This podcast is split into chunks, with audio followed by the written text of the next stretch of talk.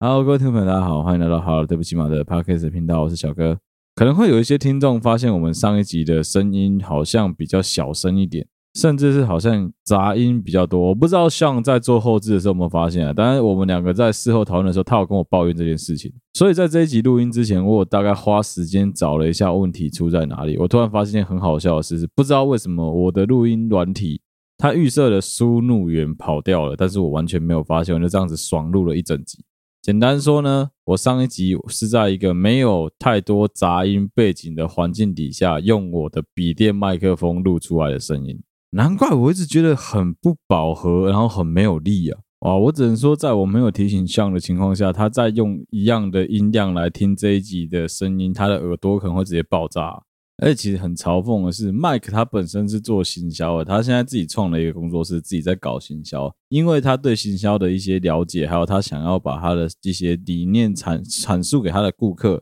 所以他是有试图自己在做录音，在录一些他自己的节目、他自己的课程给他的客户听的，给人家来购买的。他在刚录音的初期也犯了跟我刚刚一模一样的错误，就是把整个录音设备直接用笔电的麦克风，明明就把。整个系统都架好，interface 也架好，全部东西都调好，结果用笔电麦克风来录音，他放的跟我一模一样，除非他还录了可能五到七集才发现这件事情。我明明前几天才耻笑这件事，欸，干，结果我居然放的跟他一模一样的错误，就这样录了一集才发掉了。那真的是多亏还好我们有强大的 Sean 可以帮我们把整个后置把声音调好，调成大家听到比较满意的样子，不然真的会爆炸吧。我其实可以花点时间跟大家分享一下我自己最近对于做节目的心态啊。因为其实我自己个人觉得做 Podcast 跟做 YouTube 不太一样的地方在于，Podcast 有太多不一样的平台，所以你必须要一个一个去找说听众的回复啊，去看人家的留言啊。老实说，我觉得那个互动性没有 YouTube 强啊。那如果再加上说你的听众人数没有像台通啊，没有像是前几名的创作者这么多的话，你就会很明显的感受到一个你好像上传了之后，到底有没有在听，你自己完全不知道的感觉。如果我们去看后台，真的完全不知道有没有在听。啊，即使你看到后台那些数字，你还是会觉得很不真实啊，你就会有一种怀疑说，干，真的有人在听吗？那会不会都机器人？会不会有一个人重复下载很多次啊？会不会我不自己不小心点开就点了十次啊？但是每次在我对于我的节目制作有这一类的自我怀疑的时候，都会有遇到我自己的周围的朋友，而且有可能我没有认真推他们的一些朋友，他们都有在听我的节目。我前几天也被我一个朋友讲说，干，他其实有在听我节目，叫我千万不能复健啊。你知道吗？对于一个创作者来说，真的就是别人对你的回馈跟支持，不管是骂你，不管是笑你，不管是觉得你的东西很有趣，支持你、鼓励你，真的对于创作者来说都是非常非常重要的一个继续做下去的动力，真的差很多。你今天想放弃的时候，如果有人在旁边跟你在那边说 “You can do it”，你是做得到的。哦，干！我一开始都觉得干这太干了，他妈讲这个，如果力气是我在花，你跟我讲这个，我怎么可能会比较有力？我跟你讲，现在我就可以告诉你，真的有差，而且差很多。原本这几个礼拜我真的很忙，我忙到我很想要偷懒，直接就是我宁可坐在那边打三国无双，我宁可就是把时间花在我自己觉得更有趣的事情上面。我也觉得，哎，我是不是应该休息一个两个礼拜、三个礼拜，先不要录音了？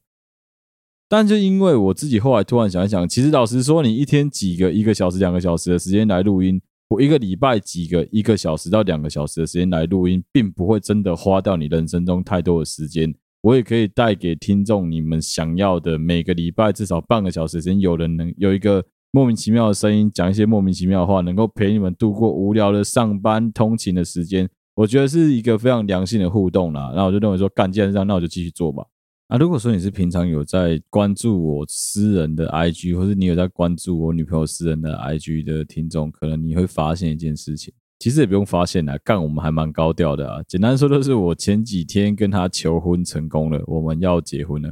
哎，对，我这一阵子休假之后一直在忙的事情就是求婚跟结婚的各个项目的安排。我们结婚的时间预定是在明年啦，当然不是在今年，是在明年的年初啦。所以说是蛮赶的，蛮多事情必须要在休假之后赶快的用，还有做相关的准备。包括联络厂商啊，跟大家讨论啊，跟摄影、跟婚顾、跟说相关的工作人员做各个细节上的安排、讨论、签约之类的。哇，干巴拉巴拉，超级多事情要做的。那、再加上说，我女朋友现在其实没有住在我家，她还是在她原本跟她爸妈住的那边工作。所以说，我们这样子两边相隔快要两个半小时的车程。长期下来会有很多时间花在开车通勤这件事情上面，导致说我的录音时间就更压缩了。我反而花很多时间去听别人的 podcast，看别人的 YouTube，花了很多时间在我的安卓机上面，但是我自己实际上的录音的时间变得干超级无敌少。那我从回来到现在也还没有时间好好的看完一个剧，好好的看完一个电影，就是一直不停的在准备、忙前置、rehearsal、prehearsal，一直各种的做所有跟结婚有关系的事情。所以今天这一集会花一些时间跟大家聊一聊我自己对于婚姻上的憧憬，还有很多未来我们结婚之后的规划各方面的事情，还有为什么我会跟他求婚。怎么求婚的？怎么会想要跟他结婚的？各方面的事情，都在这一集花时间跟大家聊一聊啊！如果说你觉得干他妈小哥在发糖真的很烦，这集你就可以跳过，不用听了。因为我已经单打独斗录音了一年，所以其实我是很期待我能够跟我的朋友们，能够跟 Sean，能够跟 Mike，能够跟 Team 里面的所有这些人一起录音的。但是实在是因为干大家时间都兜不起来啊，每次只要就是一起出去的时间，我们都没有带录音设备在车上，所以接下来我应该会把我录音设备放在就是一个电脑包里面，只要有时间拿出去就是逼着大家一起录音，之后我再想办法剪。不然的话真的太可惜，我们聊了很多很多可以用的内容，但是都因为没有带录音设备关系，都没有把它录下来。首先，先跟大家回答一下，为什么我会想要跟我女朋友结婚？为什么会想要步入婚姻这件事情？其实早在我跟我女朋友交往的第一年，我就有很强烈的感觉是，不论我人在国外，我在船上的时候，或者是说，呃，我跟她相处的过程啊，我们两个人很多价值观念啊，很多想法。我就很有一个很强烈的感觉是，就是他了，真的必须要娶她，因为我女朋友在我历朝历代所有的女朋友里面是唯一一个真的真心有在关心我的工作当中有没有吃饱，有没有穿暖，有没有饿到肚子，有没有注意自己的身体健康的人，听起来很干，听起来哎，很多女生会讲说。哎，有啊，我也有这样做到啊。你自己扪心自问，真的你自己扪心自问，你有办法做到的是，当你男朋友波米加加的时候，你会花时间去全年买一大堆食物，一箱一箱的往船上寄。你真的做到这件事情吗？我相信有很多人可能是懒。可能是疏于一些原因，可能是经济财力上的问题，可能是你觉得啊，他就自己买就好了啊，所以你没有做到这些事情。我跟你讲啦，人的这种生活上的感觉是会堆叠的，就是刚好我女朋友做得到这个别人做不到的事情，我一直把这些事记在心里面，所以我就觉得说，这么好的对象不能再让他跑掉，不能再让他离开我，还不如早点用个戒指，用个誓言把他绑在我身边，这样对于我们两个的将来都是好的。而且毕竟我们两个从交往到现在一路都在成长，我们两个。是一直确实对对方的人生都有正相关的影响的，我觉得这是蛮难得的一件事情。其实我们两个后来有讨论过蛮多这方面的事情啊，就是我们两个虽然说在很多喜好上面有截然不同的喜好，我喜欢听像潮州土狗这一类的音乐，我喜欢听九一，我喜欢听草屯音啊这种音乐。那他基本上比较本土的音乐，他比较少听，他都听一些比较西式的、比较西洋的。就是当我在听慢摇的时候，他在听 EDM 的这种感觉，所以我完全不同类型，真的是差非常非常多啊。那休闲喜好上，除了说我们两个都很喜欢看电影，我们俩都喜欢看影集之外，其实我们连看影集都很不一样啊。他喜欢看的还是比较女孩子会看的浪漫一点的爱情一点的东西，我都看一些很干的，我都看战争、军事、动作、暴力这种类型的东西啊。可是，即使我们两个人的喜好是非常的不一样的，我们也能够去尊重，能够去理解，甚至能够去分享给对方我们的喜好。我们甚至也会试着去理解，试着去喜欢对方的东西。即使不是每一次都成功，一定还是有。举举个最简单的例子嘛，我放潮州土狗，他妈谁会喜欢啊？不要说女生的，连男生很多人听到土狗都觉得尴尬，就是我自己觉得很爽，我听了觉得很炸。啊这就是喜好上的不同。我不会勉强他，不会勉强我啊，这样子在一起才是最舒服的啊。对，我不能理解他抖音的世界，我不能理解他那边上传把钱币放在那个叫什么那个锁骨，或者是说上传什么一大堆蚂蚁的影片，有说几百万人看过，就好像很厉害。我不能理解这个世界，就很像他不能理解我在打电动一样。可能在比较年轻的时候，你会觉得说，哦，两个人就是应该要窝在一起看一部电影，看一个影集，两个人就是要窝在一起做同一件事情，喜欢同一个事物，两个人的相性，两个人的这方面的习性都是要一样，才叫做合得来。但是当你有了一定的历练，有了一定的社会的想法之后，你就会开始觉得说，其实不见得是这样子啊。我们两个人可以处在同一个环境里面。你在看你的虾皮，你在逛你的网拍的同时，我可能在打我的电动，但我们两个人是在同一个空间里面的，我们两个人是随时可以沟通，随时可以联络的，而不是说感觉上两个人很冰冷的科技冷漠，这也是一件很难的事情啊。那就是刚好我们两个在相处上面有很多的默契，有很多这方面的合得来，是我在我跟其他女生交往的过程当中看不到的，也是他在他跟其他男生交往的过程当中看不到的东西。因为这样子的关系，所以我们两个就更认定说，哦，那我们是真的很适合对方的。所以说，我觉得反正时间也差不多，我也差三十岁了嘛。那既然有个共识要继续的走下去，不如就往下一个游戏、下一个关卡去迈进吧。那就开始准备要步入家庭这一步了。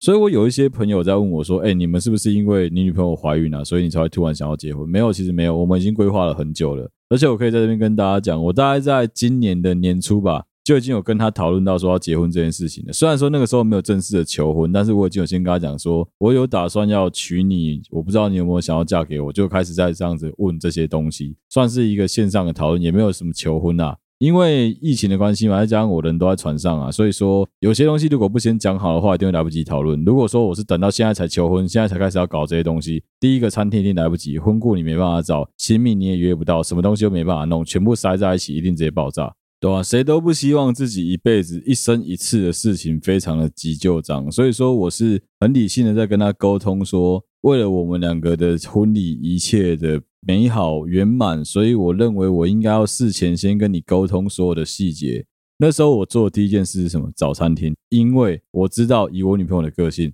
最重要的就是那个餐厅。我女朋友是一个对于美感非常非常要求的人，她对于食物的挑剔程度可能还没有这么高，但是她对于美感非常非常的要求。一般的婚宴会馆、五星级饭店、海产楼、路边摊，干她都不要。哦，我不该干的，我不该干，对不起，我先道歉，好不好？对不起嘛，我不该干。但是因为我女朋友的挑剔，因为她的眼光相当的独特，所以导致说我在找婚宴场地的时候碰到了蛮多困难的。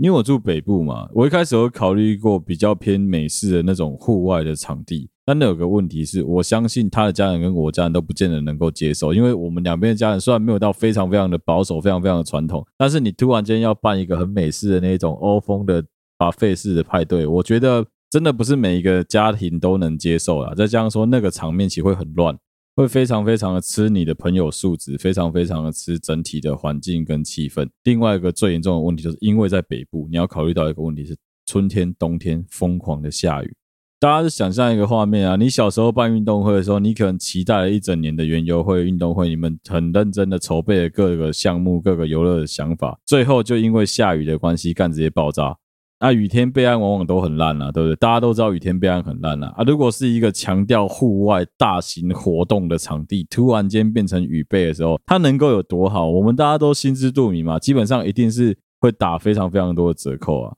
那虽然说我平常是一个蛮喜欢把随机应变挂在口边的人，但是这是我自己一辈子的一件大事。如果说你还要我去跟老天爷赌天气的话，我是觉得我没有那个勇气，我没那个胆啊。而且墨菲定律真的很难讲啊！干你等下北吧，到时候如果真的就是雨大到爆、风大到爆的情况下，很多原本可以搭在户外好看的景、好看的东西，通通都必须移到室内。你确定整体会好看吗？大家超狼狈的。另外更糟糕的情况是什么？婚宴办到一半，突然下大雨，所有的食物、所有的设备都架在外面了。哇！我跟你讲，那个应该直接崩溃啊！再加上说，我女朋友是一个非常重视仪式感、非常重视整体性，还有好不好拍照这件事情的人。如果说你要她去赌，说你如果你直接告诉她说，哎，我跟你讲哦，我们现在找到一个非常屌的场地，很漂亮，户外各方面你想要的条件基本都有，而且它很好拍照。但是有个问题是，一旦它下雨会直接爆炸，直接雨天雨天备案备不起来，再加上说所有的人都很狼狈，照片直接拍不好，你愿意赌吗？我可以直接跟你讲，不要说他愿不愿意赌啊，连我都不敢把这种话讲出来啊！你讲出来，你的哪个老板会同意你的这种烂提案？一定被打枪到死吧？就是因为这样子，所以其实打打从一开始在找类似这种好拍照、有仪式感的场地的时候，我花了非常非常多的时间去把整个北区能够找的所有场地全部 view 了一次，最后终于让我找到了一个非常非常适合他也很喜欢的场地。我现在还不会跟大家讲在哪里，但之后有机会应该会公布。那场地非常的棒，也是算他理想中的场地，应该是第一名的吧。这个场地，如果你有时间去找一下那种新人结婚的话，这个场地应该是全台北市数一数二难订的场地。也因为这样子的关系，我知道它非常的难订，所以我只好在我们的婚期的前一年就开始规划我们要结婚这件事情。一讲好，确定要结婚，日子选好，第一件事就是什么？直接冲去订餐厅。因为我的想法很简单啊，餐厅这件事情是不可能有什么我们使用第二方案的。讲的难听一点，你的结婚就一次而已，你不可能说哦啊 A 比较好，但是 A 很贵，A 订不到，那我们选 B 好了。这件事情是没办法将就的。你的人生大事就这么一次而已，你还在将就，你是要将就什么？所以我那时候就跟我自己讲，在预算合理的情况下，我们还负担得起的情况下，是应该要挑到当时能够找到最好最好的场地。那所谓的最好最好，不是什么五星饭店超级豪华，当然它也是一个真的还不错的场地，整体的氛围都非常的棒。再加上说，因为它餐厅本身不是那种非常大型的会馆，所以它有个好处是我们可以直接包场。那如果再加上它场地本身整体的氛围跟整个感觉，就会给人家一种诶很有气氛，而且很上档次的感觉，非常的高级。因为你一对新人有办法把场地包场，照理来说你桌数应该要很多，但我们其实桌数没有算到非常非常多桌，因为场地不大的关系，我们有办法把整个场地包下来。在台北市又有停车场，还很漂亮，很好拍照。又是一个很多网美会去那边拍照，很多人会直接去那边拍婚纱的点。这场地超难找的，好不好？当然，你如果说有心去 Google 一下，应该找得到了。这场地大概在两三年前就已经进到我的未来结婚场地口袋名单之中了。但是因为对于男生来说，这个场地稍微略显浮夸一点。所以其实我个人就只是想说，哦，就放着吧，反正以后用得到，但是不知道什么时候用得到。就算我用不到，我也可以推荐给朋友用。后来我跟我蛮多做相关婚摄相关产业的朋友讨论，他们也都说这个场地是他们目前看到拍起来非常好看的一个场地。那一样啊，就跟工作一样嘛，你自己看完了之后，东西觉得满意，你就必须要提案嘛。我就马上提案给我未来的老婆看嘛。我女朋友看完之后，哎，难得他是直接第一时间就点头说，哇，这场地 OK，定吧。那后来他们去现场看过场地，也确实是非常的满意啊，跟照片上不会落差太大。因为其实如果说你常在外面住饭店啊，常去吃外面餐厅的朋友，应该就知道说，干他们现在请的摄影师一个比一个还强大，他可以把那个角落看起来小小的一个小细节拍得非常的漂亮，搞得好像他整个餐厅、整个饭店整体的氛围都有这么美好一样。就是好像现在餐厅跟饭店都只要局部的布置好某一个区域，就可以让大家误以为说，哇，整体的风格就是这么的和风，哇，整体的风格就这么有禅意，整体的风格就这么西式，这么的洋派，这么工业风。不过我们找这个场地不会，我们找这个场地是整个场地真的都非常的有特色，我觉得算是我自己蛮自豪、蛮满意的一个场地啊。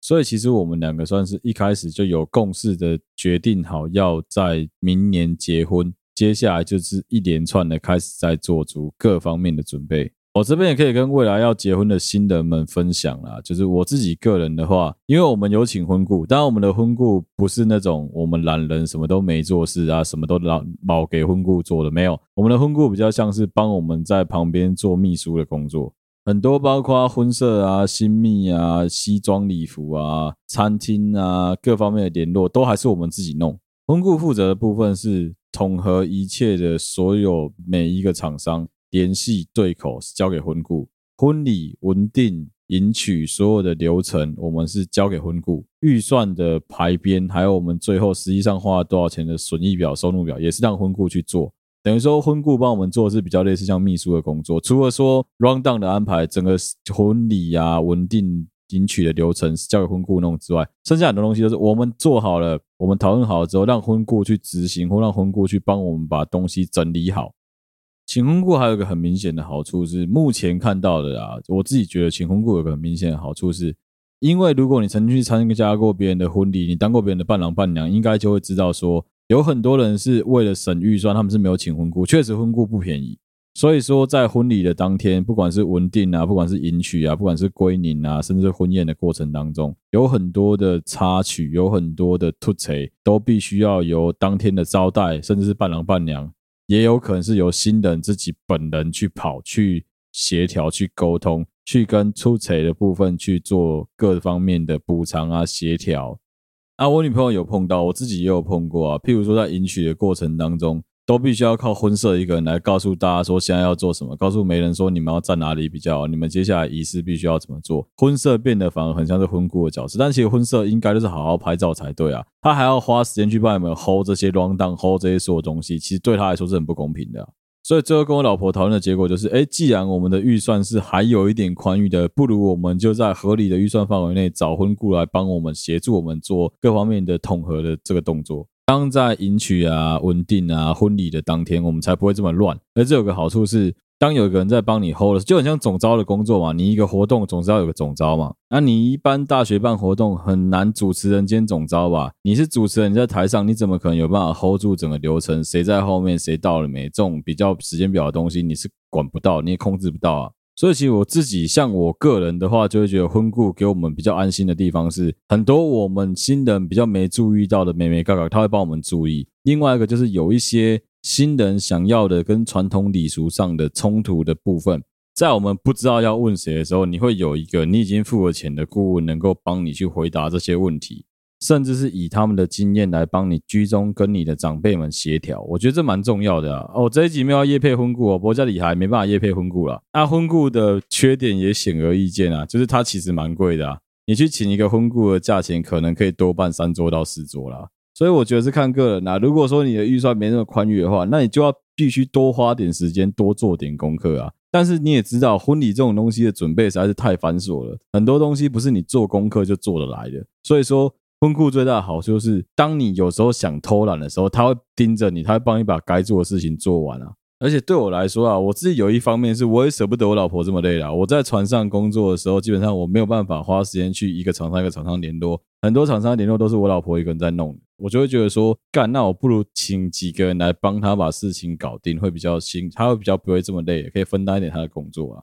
而且其实有蛮多很有趣的礼俗，你在网络上查哦，几乎每一个人给你的回答都会不一样。因为台湾就很酷啊，北中南东客家原住民，每一个区域大家的传统礼俗都不一样。台南跟高雄就不一样了，台中彰化也会不太一样。基隆、宜兰、台北也不太一样，每一个地区的嫁娶文化都会有所不同，可能是大聘小聘上的不同，可能是这个地方吃饼，那个地方吃喜饼大饼，这个地方吃米米汤不太一样。因为这样子的关系，你去找一个有经验的人来帮你做。这方面的服务是蛮重要的啊，因为不然的话，很多礼俗上的东西，我就讲个最简单的啊。我们家族，我的家族就我跟我弟，我女朋友家就她跟她姐，她姐还没结婚，我弟也还没结婚。我们的爸妈距离上一次他们碰到他们自己 handle 婚礼，他们两个自己的婚礼，可能是三十年前，可能是三十五年前，在这么久以前的时间，你要他们去回想三十五年前的记忆，当时的传统是怎么样的？即使他们想得起来，好，这些东西很多放到现代也不见得适用。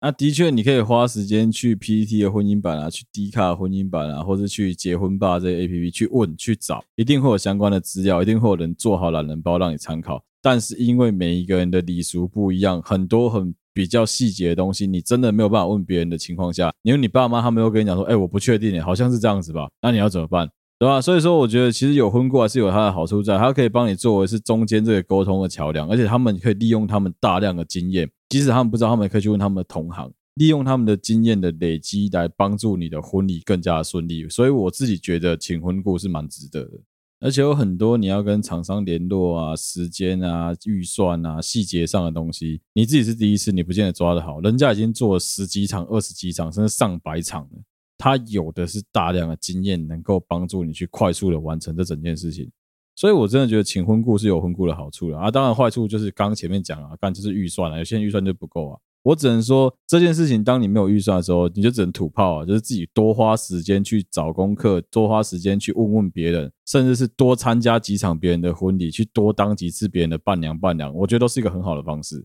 那老实说，我跟我女朋友都算是运气蛮好的啊，不管啊，女朋友、老婆都可以啊。我跟我老婆运气都算是蛮好的啊，因为我们的家人双方的父母对于我们结婚这件事情都是抱持着相当乐观、很祝福的态度，所以说他们两边也在传统礼俗上啊，没有这么多的要求。虽然说还是有一些自己的想法跟禁忌，但是没有像很多我听到的这么的要求。但我们在做很多事情上不会绑手绑脚的。有很多礼俗上的东西，即使卡住了，其实也是大概沟通个两次三次就搞定了，不会说来来回回搞了很久，最后还没有一个结论。我自己有一些朋友最近也要结婚，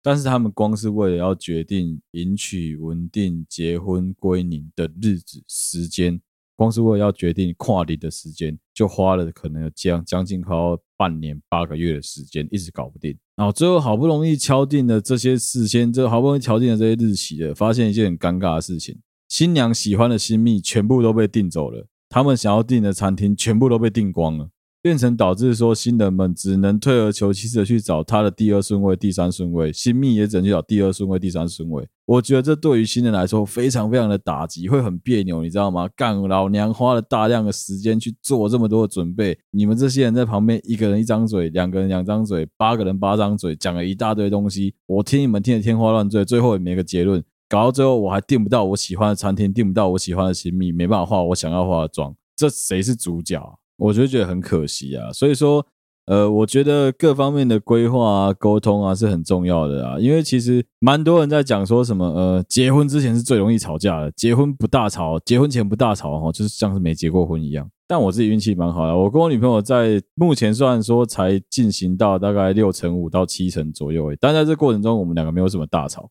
他跟我一样有在小吵，一样有在起一些莫名其妙的争执，可是这些争执基本上跟结婚本身都没有什么太大的关系，都不是因为什么我在那边放给他烂，然后他有些事情没处理好啊，我不满意啊，他不满意啊，在吵架，所以我觉得我们两个算是在这方面运气蛮好的。我最后花一点时间来聊一下我的求婚好了，对，我在上个礼拜求婚成功了，求婚完成了，正式的求婚完成了。刚前面有讲到嘛，我跟我女朋友其实是那种早在求婚之前，他就已经知道我们要结婚的类型，所以他是知道我必须要求婚，我早晚得求婚的。那在我立场也是啊，我知道说我一定要求婚，即使说我已经跟他讲好我们两个要步入礼堂了，但我还是必须要有个仪式感给他。还要求婚的这个局，我也是布了将近快要一年，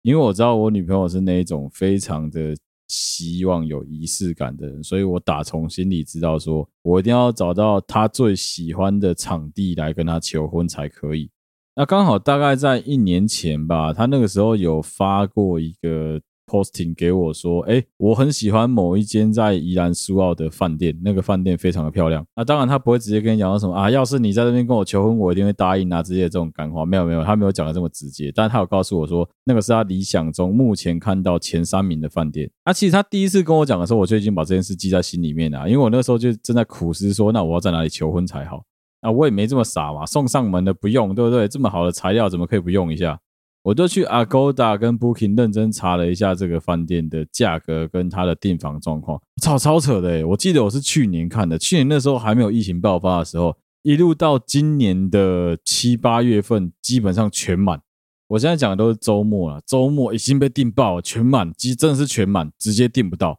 我心里面在想说，靠北嘞啊，这么满啊，我现在不订，要等到什么时候才能订？我要再不赶快订，到时候又被订掉。所以我早在去年的十二月，还是今年的一月，我就已经确定说，哎，我大概什么时候会休假，我才抓了我那个时候预期休假的后一个月这个时间来订的某一个周末来订饭店，也就是上个礼拜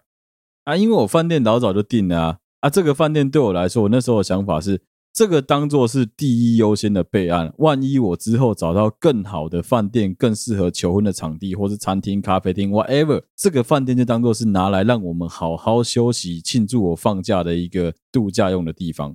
啊，其实人也是贱呐，人也是给小，也是懒惰，你知道吗？一找到了一个适合之后，你就懒得再找第二个，因为你觉得你已经花光你所有力气来做这件事情，我干嘛要再花一次力气做一样的事情？那再加上后来确实也都没有看到我觉得更满意，或是我觉得我女朋友会喜欢的类型的饭店、餐厅、咖啡厅，我觉得没有。哦，我这边还要再讲另外一个前提是，因为我女朋友是一个非常不喜欢你靠着群众暴力去 push 她说哦，嫁给他，嫁给他这种，她完全不能接受。她觉得如果你这样子做的话，她会压力非常的大，她会认为你那是在逼她。如果是我也能理解啊，我觉得就是。你你爱一个人不是因为说周围的人爱他，就是你自己爱他，所以你要靠着群众暴力在那边 push 说，哎，嫁给他，嫁给他。我觉得不是所有人都能接受，有些人喜欢这一种氛围，但是很多人不喜欢，而且再加上这会有充满了尴尬感。所以我自己个人就觉得说，应该是要像他喜欢的，创造一个很有仪式感、很温馨的，让他可以好好拍照。我们架两台 GoPro，好好能够摄影，把整个仪式拍下来。这才是他想要的，所以我那时候就想说，哦，那还是饭店为主。我花了很多时间去找其他饭店，我贴给我女朋友看的时候，她的反应都是，啊，这个不行啊，这个我不喜欢。我就大概知道说，哦，错赛，那应该就是第一个那个是最理想，应该没什么问题。